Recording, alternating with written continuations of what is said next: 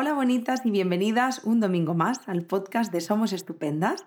Hoy vamos a hablar de, eh, bueno, es que justo antes de conectarnos estábamos eh, Carlota y yo, que es la personita que hoy me acompaña, que ahora os la presentaré, hablando de que eh, vamos a hacerle, me voy a dedicar a este podcast, me lo voy a dedicar porque, porque vamos a hablar de, la culpa como emoción, de, de cómo se manifiesta, de cómo poder trabajarla, de cómo poder gestionarla. Y, es que es mi emoción, es la emoción que me ha acompañado durante muchos años y me apetece mucho darle espacio y poder hablar de ella. Así que bueno, hoy está con nosotras Carlota, ella es psicóloga del equipo de Somos Estupendas y es la primera vez que apareces por aquí, Carlota. Bienvenida al estreno. Ya, yo espero que no la última. ¿Cómo estás? Pues muy bien, con ganas, como comentábamos ahora ya, con ganas de abordar este tema que yo creo que daría para muchos podcasts, pero bueno, vamos a intentar mm, dedicarle todo lo que podamos al tema hoy. Sí, porque es que además, Carlota, eh, bueno, tú me lo decías, ¿no? Que al principio, cuando te proponía el podcast nuestra compañera Laura, tú decías, bueno, tampoco va para tanto, ¿no? No da para mucho. Pero a la que te pones a, a bajar los contenidos piensas, bueno, da para muchísimo para mucho, además es lo que tú decías, mm, es una emoción muy habitual, muy común que, imagino que todos hemos sentido en algún momento. Y, pero bueno, ahora, ahora, vamos a meternos en ello, que si no me, me explayo antes. Sí, sí, total. Y yo de verdad, ya lo he dicho, pero lo vuelvo a repetir, feliz de que hablemos de ella. Creo que es una emoción que está muy presente en todas nosotras, así que feliz de darle espacio en un podcast. Pero antes, eh, chicas, eh, personitas que nos estáis escuchando, sí que me gustaría deciros que el próximo sábado, día 21 de mayo, vamos a estar impartiendo un taller sobre manejo de la ansiedad. Eh, os lo comparto para que, para que lo tengáis presente. Os dejamos el enlace en, bueno, donde sea que nos estás viendo o escuchando encontrarás el enlace. Lo va a impartir June, que es también compañera de, nuestro equipo. Y bueno, pues que si sientes que en este momento la, ansiedad te está costando manejarla, gestionarla o entenderla, pues súper bienvenida eh, estarás en ese, en ese taller. Y bueno, pues para empezar, Carlota, si te parece, a mí me gusta empezar desde el principio y es pudiendo explicar qué es esto de la culpa. ¿Qué es? Que sí que hay que empezar desde ahí, porque la culpa hay que entenderla también como una función adaptativa, es decir, la culpa nos es necesaria, ahora, hablaremos de ello. Es verdad que hoy aquí nos vamos a centrar más en la que podríamos llamar esa culpa desadaptativa, a veces la llaman patológica, pero bueno, a mí me gusta más hablar de desadaptativa. También hablaremos de, de esa patológica, pero Sí que primero hay que entender que, la culpa también nos ocupa esta función adaptativa, es decir, es necesaria. Nos ayuda a reconocer los errores, por lo tanto, también nos da oportunidad a, poner mecanismos o conductas de ajuste o reparación. Entonces, es verdad que, la culpa nos ayuda a identificar, a reconocer esa, esa transgresión de normas o códigos éticos, que esto también lleva para largo que ahora comentaremos, que al final podríamos decir que nos ayuda a adaptarnos al medio. ¿no? Entonces podemos entender que, la ausencia de, culpa es una patología.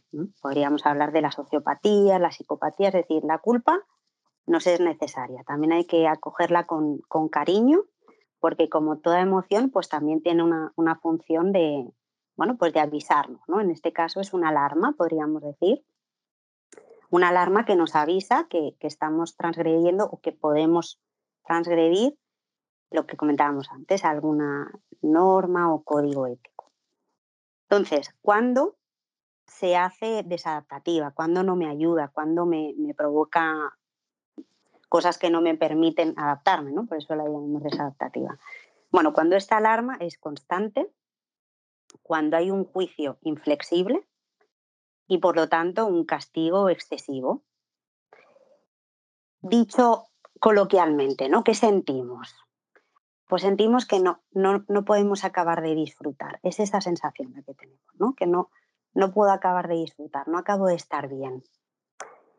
Ahí, pues bueno, nos tenemos que, detener en esta, en esta desadaptación porque no, no, me permite pues, disfrutar de lo que sea. ¿no? Antes sí que quiero volver a esta adaptativa porque la culpa, que hoy también hablaremos de estos síntomas, ¿no? ¿Cómo, cómo la noto yo? Bueno, la culpa tiene diversas manifestaciones como casi todas las emociones, ¿no? Pero, ¿qué puedo notar? pues irritabilidad, puede estar más irritable, nerviosismo, mm, ira también, enojo, tristeza, sensación de dolor. Esto, la culpa adaptativa también, la que entendemos que es como pues, la que nos ayuda a todo lo que decíamos antes. La desadaptativa también, pero añadiéndole este, este malestar, intenso, esta sensación de no disfrutar. A mí me gusta mucho decirlo así porque además es lo que, lo que siempre me encuentro cuando me describen esa, esa culpa desadaptativa. ¿no? Es decir, no, no acabo de disfrutar, no acabo de estar bien. Hay algo que me, me tira para abajo, me pesa. Bueno, entonces, entendiendo esta, esta culpa que es necesaria y es adaptativa, esta la dejamos de ladito y nos vamos a centrar en esta desadaptativa, que es la que también pues, más malestar nos provoca y al final es la que no nos ayuda. Se dice, esto está más que escrito y descrito, que podríamos hablar, vamos a decirlo así como por resumen, de, tres pasos en esta culpa.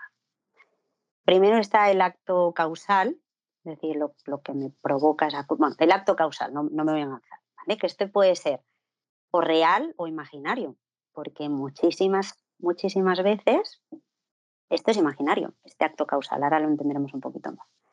El paso, si pudiéramos decir así, no es que haya pasos, ¿eh? entendamos el contexto, pero por un poco mm, tenerlo como visualizado. ¿no? El siguiente paso sería la, la percepción, la autovaloración que yo hago, negativo, de este acto causal. Y el tercer paso, por decirlo así, si le estamos hablando de pasos, pues sería esta emoción negativa. Entonces, fijémonos que, que donde recae pues, nuestra actuación como terapeuta y como ser humano cuando me quiero cuidar a mí mismo, es en este segundo punto, en esta percepción y autovaloración negativa del hecho. Vamos a poner un ejemplo, que a veces se, ve más claro también ahí. Pues, por ejemplo, una madre que ha quedado pues con sus amigas. Bueno, decide sí, queda con sus amigas y este acto ella pues lo, autovalora como negativo, por ejemplo, diciendo, diciéndose que, que eso no está bien, que no es buena madre, que entonces abandona a su hija, que no le está haciendo suficiente caso. Aquí podemos poner pues todo lo que se nos pueda ocurrir en esta, en esta autovaloración negativa de un hecho, ¿no? de un hecho objetivo que es quedo con mis amigas. ¿no? La cosa es que soy mamá y entonces le estoy añadiendo todo esto. Con lo cual, la, emoción correspondiente es que me siento mal y estoy en esta mm, quedada y no acabo de disfrutar. O es una cosa común que a veces se ve, ¿no? Pues mira, es que no acabo de disfrutar cuando quedo, ¿no? Vamos un poquito más allá y está esta percepción, autopercepción, que es que yo me, me hago este juicio de que eso no está bien. Aquí, obviamente, imaginaros también la de posibilidades que se nos abren de abordaje, ¿no? Porque aquí habría que ver, ¿no? Eh, ¿Por qué yo hago, por qué yo llego a hacer esta valoración, esta crítica? Y es verdad que ahora vemos ¿no? que el punto donde, donde nos va a condicionar esta culpa es en este punto, en este segundo paso que le hemos dicho, ¿no? Es decir, donde, donde nos tenemos que centrar para, para trabajarlo es este segundo punto.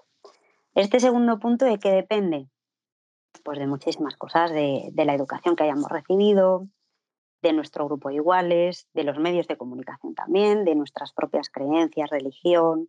Hay, hay muchísimos inputs que hace que yo me, me establezca, me, cree, tenga estos códigos éticos que llamábamos antes o estas normas, ¿no? Entonces eso obviamente hace que yo me valore de una forma u otra, o que valore el hecho de una forma u otra. Entonces entendemos también que, la flexibilidad, la tolerancia ante los errores o ante los hechos, llamemos ante los hechos, ¿no? La, capacidad de aceptación, incluso la, empatía hacia nosotros mismos, nos va a ayudar, nos va a ajustar esta culpa, ¿no? Digamos que nos la va a ajustar y con lo cual nos, nos liberará de la culpa. O sea que estos factores ayudan muchísimo en, en, esta culpa, ¿no? Entendamos todo el rato, a mí me gusta todo el rato hablar de que, de que entendamos que la culpa tiene una función adaptativa, ¿eh? que la, la, necesitamos decir. Si, nunca nos sintiéramos culpables, no nos permitiría mm, cambiar, es decir, dejar de hacer cosas dañinas para otros o para nosotros mismos. Y esto tiene relación con lo que hablábamos ahora.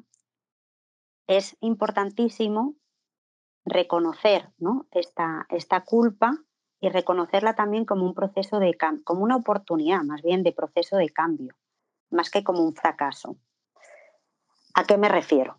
a lo mejor me estoy avanzando un poco. Antes poníamos el ejemplo de, pues esa mamá, podríamos poner millones de ejemplos, ¿eh? pero bueno, vamos a, al de esa mamá que sale y, y, pues se siente mal porque ella hace esta autovaloración de este hecho, ¿no? Podríamos también poner un ejemplo donde yo he dañado a alguien. Por ejemplo, he tenido una discusión, no he controlado, tampoco me gusta mucho poner esa palabra, pero bueno, eh, eh, me ha llevado, ¿no? O, me he llevado a cosas que al final he dañado a la otra persona, ¿no? Pues he hecho daño a la otra persona. Aquí, por ejemplo, sí que lo que hablábamos antes, ¿no? El coger esa responsabilidad en lugar de esa culpa me permite poner esos mecanismos, esas conductas de reparación o de ajuste, ¿no? Por ejemplo, sería pedir perdón.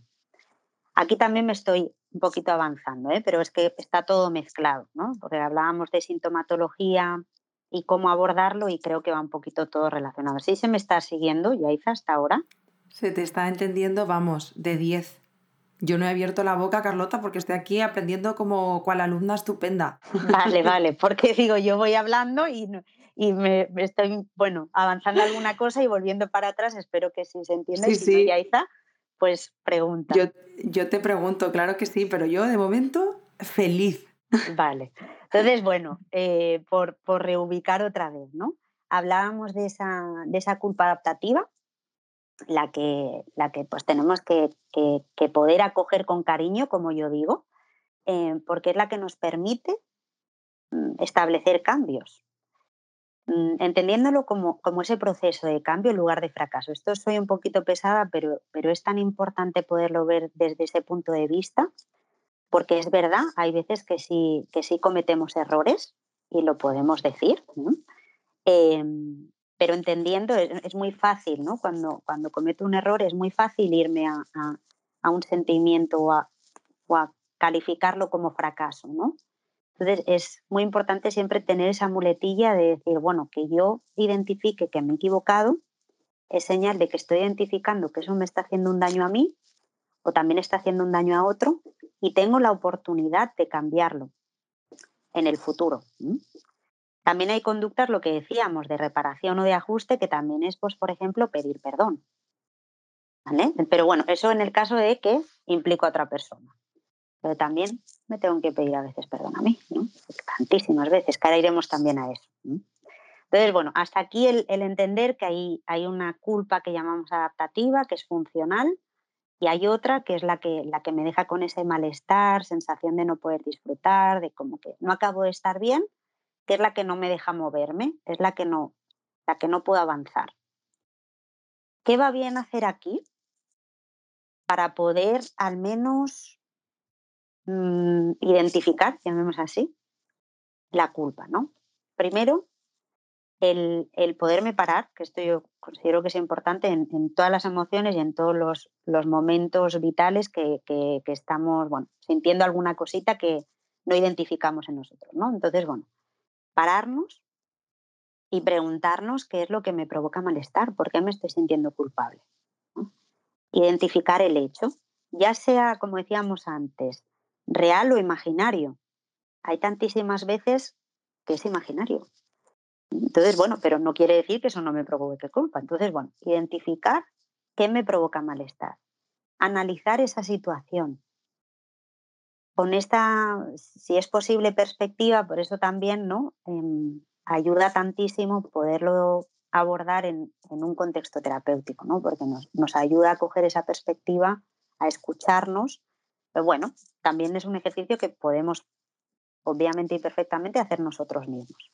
Entonces, intentar coger esa, esa perspectiva que a veces es difícil, esa neutralidad, y analizar la situación.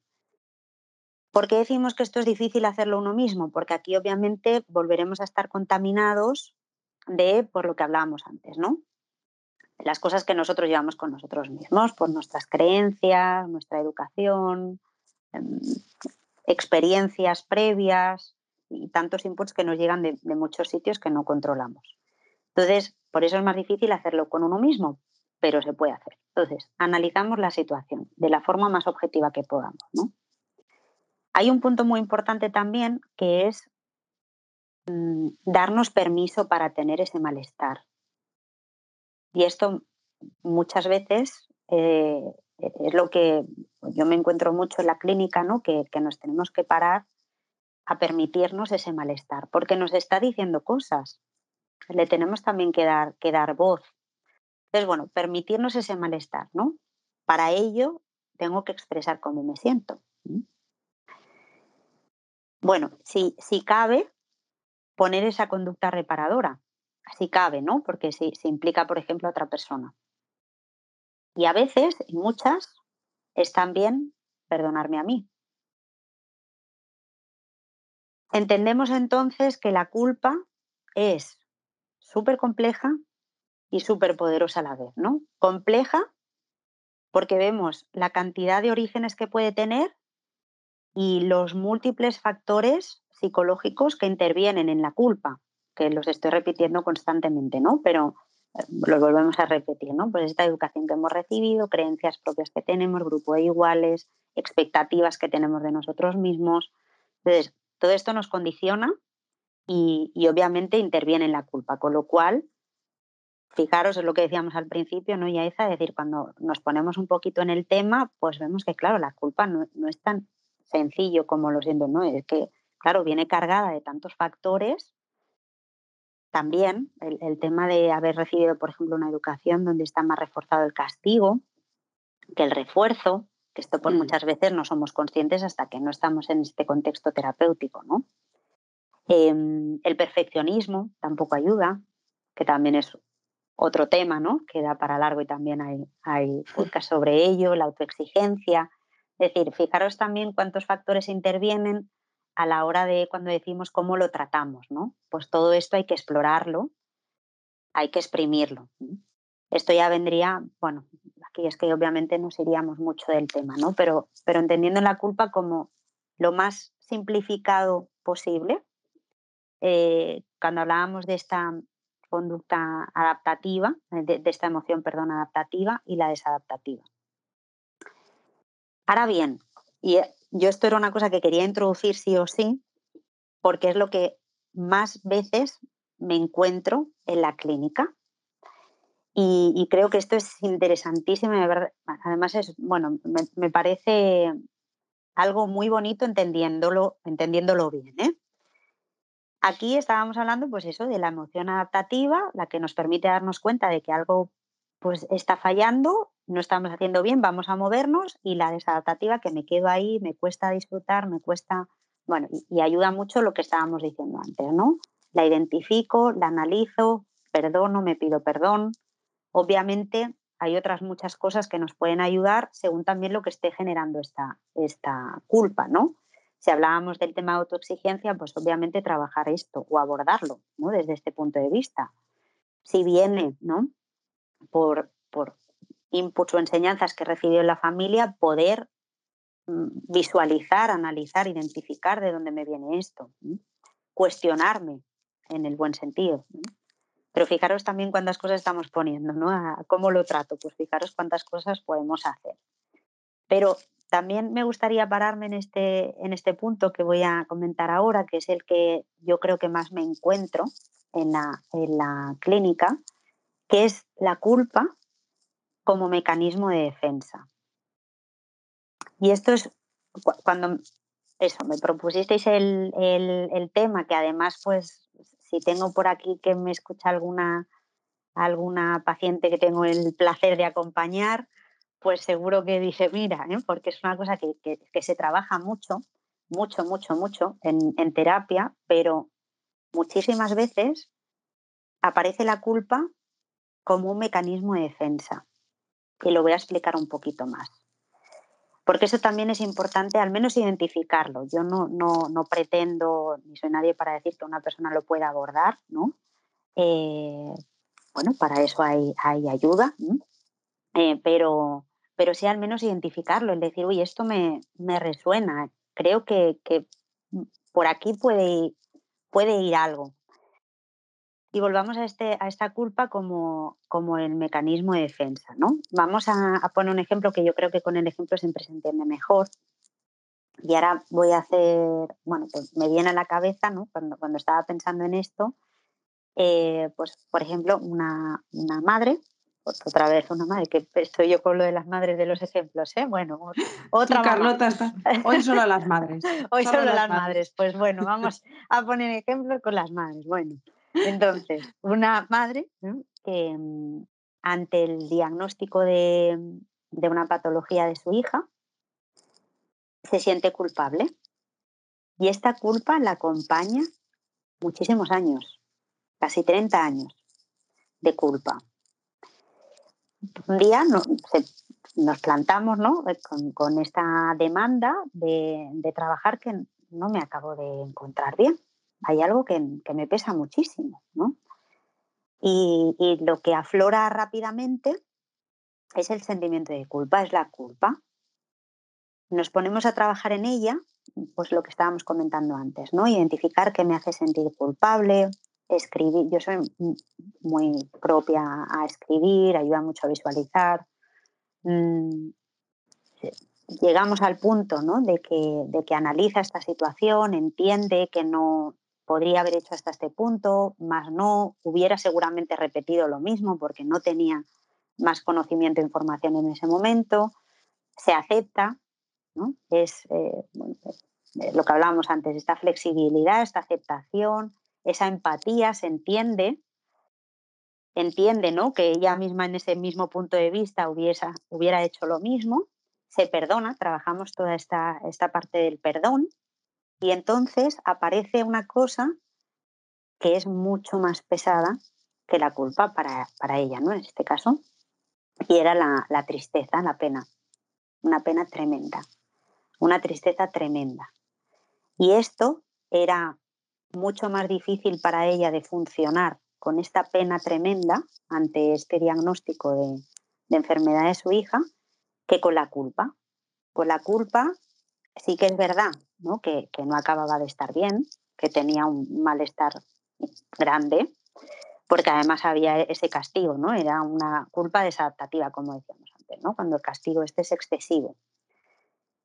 Pero lidiaba mejor con esa culpa que no con esa, esa pena. ¿no? Cuando destapamos, por eso también decimos lo importante que es en, la terapia mm, poder ver en qué momento también está la persona para abrir o no según qué cosas.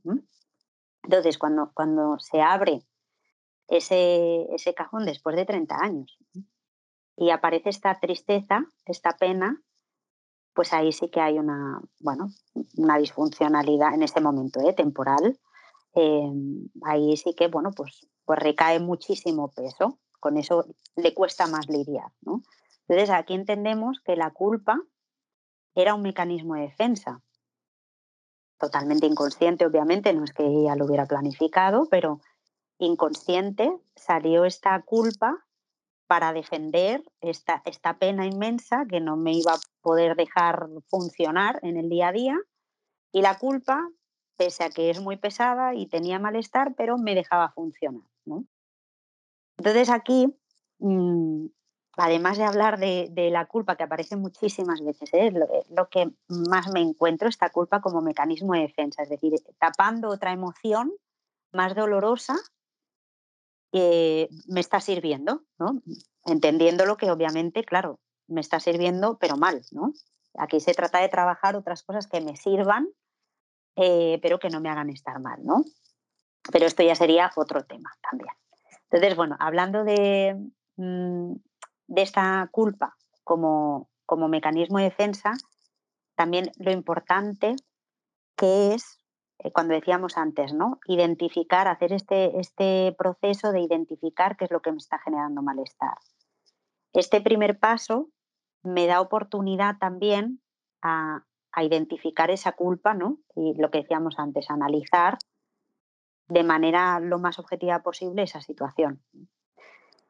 Entonces, bueno, ya vemos aquí ¿eh? que, la, que la culpa es compleja, es poderosa mm, y que, bueno, que hay que, hay que prestarle atención porque muchísimas veces, como decíamos al principio, Yaiza, cuántas veces la hemos sentido, entendiendo que sentirla no es negativo, que menos mal ¿eh? que, la sentimos también, porque, porque la, ausencia de, la culpa pues, son patologías que realmente pues, implica muchísimo, eh, pero bueno, que, es un tema que nos, que nos tenemos que detener, porque muchas veces lo sentimos y, que analizar. ¿no? no sé, Yaiza, si alguna pregunta que a lo mejor para tirar por otro tema. Pues mira, la verdad es que yo ya tengo que darte las gracias infinitas, Carlota, por haberle dado respuestas a muchas cosas que me han pasado. Yo siempre digo que tengo dos emociones que rigen o han regido mi vida durante muchos años y es la culpa y la rabia. Y he conectado mucho con lo que has dicho, ¿no? De ese mecanismo de defensa, porque has puesto el ejemplo de la mamá. No sé si quizá no lo he entendido cuando te diga mi en qué he pensado yo, me estoy yendo de tema, pero para mí ha tenido sentido con mi historia de vida, ¿no? Eh, yo he sentido siempre mucha culpa, pero yo, por ejemplo, mi experiencia de, abuso sexual, cuando era una niña, lo viví con muchísima culpa, mucha culpa. Y, he cargado con, con, la culpa muchísimos años y llegó un momento donde me di cuenta ya en la edad adulta que yo sentía culpa por cosas tan absurdas. O sea, todo el rato sentía culpa. ¿Y qué pasa? Que obviamente era muy poco desadaptativo, o sea, muy poco adaptativo, por no decir súper desadaptativo. O sea, porque es que al final eh, la culpa movilizaba mi conducta, mi forma de moverme por el mundo, de relacionarme, y, mm, tiene sentido para mí, ¿no? El, me pasaba también cuando a veces aparecía la vergüenza y, y rascábamos un poco y detrás de esa vergüenza había mucho miedo. Pues aquí me pasa un poco lo mismo, ¿no? Me da a mí que, que detrás de esa culpa al final había muchísima tristeza pero pues, pues sí, me conecta con que es mucho más fácil gestionar la culpa, aunque pese, que gestionar tantísima tristeza. Efectivamente sí, ¿eh? Eh, va por ahí y sí que lo, has entendido bien, ¿no? Porque es cierto, y aquí hay otro punto que podemos poner, que también se habla mucho de ello cuando, pues cuando hablamos de la culpa, que es de la responsabilidad, el responsabilizarse. Lo diferente que es hablar de culpables en lugar de hablar de responsables, ¿no? Porque la responsabilidad me da oportunidad, me da control también, de control entendiéndolo de que, de que puedo cambiar la situación, ¿no? La culpa me, lastra, ¿no? me, castiga. Pero es lo que tú decías, ¿no? Eh, la culpa obviamente la, manera adaptativa sería la responsabilidad, ¿no? hacerme responsable de, actos o conductas o emociones que haya sentido respecto a una situación que me haya pasado, como tú decías. Pero es verdad que me acerca a la responsabilidad, ¿no? a poder ser responsable de algo, de cambiar algo de mis emociones, pero es verdad que, por ejemplo, la pena o la tristeza profunda eh, no está ligada a esta, a esta no sé si control o responsabilidad, ¿no? Entonces, el, verme a mí mismo con, pena de mí o con tristeza de mí puede ser en un momento dado mucho más difícil de gestionar que la culpa, ¿no? Digo en un momento dado porque esto también fluctúa, es decir, esto también va, a épocas. Eh, pero por eso es tan importante lo que decíamos antes, ¿no? por ejemplo, en el, en el caso, el ejemplo que yo ponía, pues fueron 30 años de, culpa, porque realmente en esos 30 años no hubo cabida para dejar salir, aflorar esa pena o esa tristeza. Hasta que ya pues ella decidió, ¿no? plantarle cara a esa culpa y decir, a ver, a ver qué hay detrás. Pero, pero bueno, eh, muchas veces es el ejemplo que tú ponías es perfecto también también decir, ¿no? Porque a lo mejor, pues bueno, si nos escucha alguien que también pues haya podido sufrir abuso, em, es verdad que en el abuso la culpa es una cosa que está, está ahí y tenemos que abordarlo como una, no sé si decir fase, porque a mí tampoco me gusta hablar así de fases, ¿no? Pero bueno, es, una, una arista más de, todo lo complejo que, puede derivar el haber sufrido un abuso. Entonces, bueno, sí que entendemos ¿no? que, la culpa aparece pero también es lo que tú decías, muchas veces puede aparecer de forma como mecanismo de defensa, ¿no? Hay veces que aparecerá esta súper desadaptativa, como tú dices, propia culpa y otra, otra pues como mecanismo de defensa protegiendo, al final es una protección, por eso defiende, ¿no? Protegiendo algo que, que, me, que me puede a lo mejor hacer más daño en ese momento determinado, conmigo misma, ¿no? Entonces, sí, este, este tema es muy interesante y, se habla poco de la culpa como mecanismo de defensa, pero considero que es, mm, bueno, muy interesante. Muy interesante porque, porque es muy común, muy común y habitual. Entonces, bueno, e, eso y también destacar ¿no? esta, que venía al, caso esta, esta responsabilidad. Esto es una cosa que también cuando se lee un poquito sobre la culpa es algo que siempre se aconseja.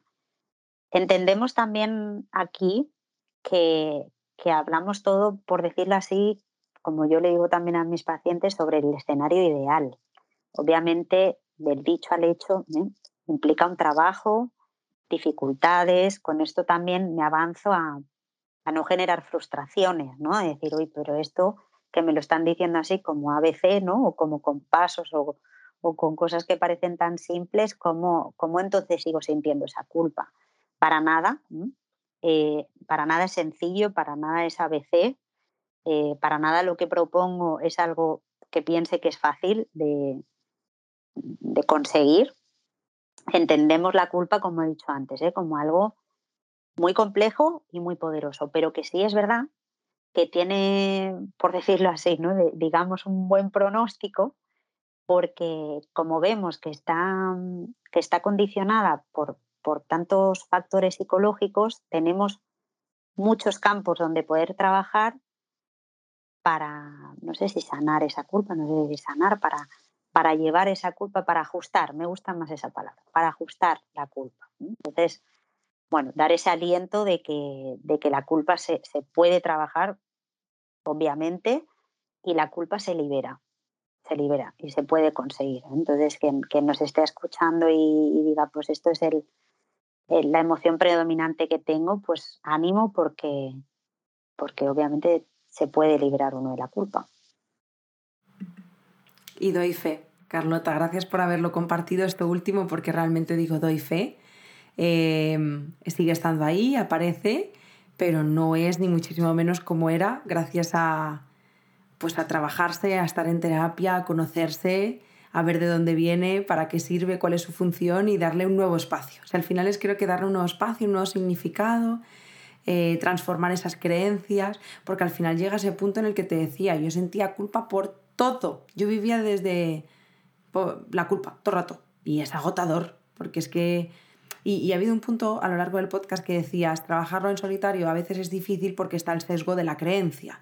Claro, si tú a mí en ese momento me hubieras dicho, bueno, vamos a cambiarla, o sea, ¿cómo puedo yo pensar que no soy culpable si la creencia que yo tengo me dice que yo tengo que ser la culpable? Es que no, no hay tu tía, ¿sabes? Si no trabajas esa creencia ¿no? previamente, eh, es muy difícil. Efectivamente.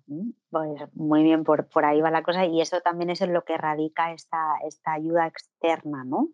Porque si no, ¿qué pasa como en tantas otras emociones o situaciones ¿eh? cotidianas? No es que, que digamos a lo mejor que la culpa lo requiere más que otras emociones, pero obviamente, por lo que decíamos, ¿no? Y acabas de, de tú ahora concretar, mm, si, si yo tengo el mismo prisma, ¿no? Esta misma autovaloración que soy yo misma, también cómo lo voy a pensar. No tengo esa capacidad de ponerme en, la posición de otro, ¿no? Si no lo identifico primero Y, no, y no trabajo esta, pues el desmontar lo que acabas de decir tú, ¿no? El desmontar esa creencia, entender de dónde me viene, ver qué es mío y qué no, ver que me gusta seguir manteniendo y que no, que va acorde conmigo y que no. Es decir, hasta que no vuelvo a construir esta creencia, pues obviamente no puedo pretender que, esa emoción cambie. Muy bien lo has dicho, sí, sí. Pues Carlota, eh, yo quiero darte las gracias infinitas por todo lo que has compartido y una especial mención a cómo lo has compartido, porque yo estoy súper feliz y agradecida de todas las eh, compañeras que pasáis por el podcast y compartís tantísimo sobre, sobre psicología, sobre bienestar y sobre ese ayudarnos a mirar hacia adentro. Pero me apetece hacer esa especial mención porque de verdad que lo has explicado súper esquematizado, claro, conciso. Eh, así que felicidades por este primer podcast de 10. Gracias, tan bonita. Gracias y espero que, pues bueno, que, que al final sirva, ¿no? Que es lo que el objetivo de esto. Estoy segura de que sí. Y mm, bueno, pues nada, que una vez más gracias Carlota por esta primera vez maravillosa. Y quiero daros también las gracias a vosotras. Bueno, siempre os digo gracias y felicidades porque podríais estar haciendo otras cosas que también serían súper válidas, pero dice mucho de vosotras, ¿no? Que estéis escuchando este podcast y que encontréis estos espacios para conoceros, para cuidaros y para entender un poquito más aquello que nos pasa. Gracias también por, por supuesto, por escucharnos y por hacer llegar este podcast a otras personas, porque estoy segura de que cerca de ti tienes a personitas que, que están sintiendo mucha culpa y que este podcast le puede llegar como un soplo de aire fresco. Así que nada más, os doy las gracias infinitas por este ratito y nos vemos y nos escuchamos la semana que viene. Chao. Chao, chao.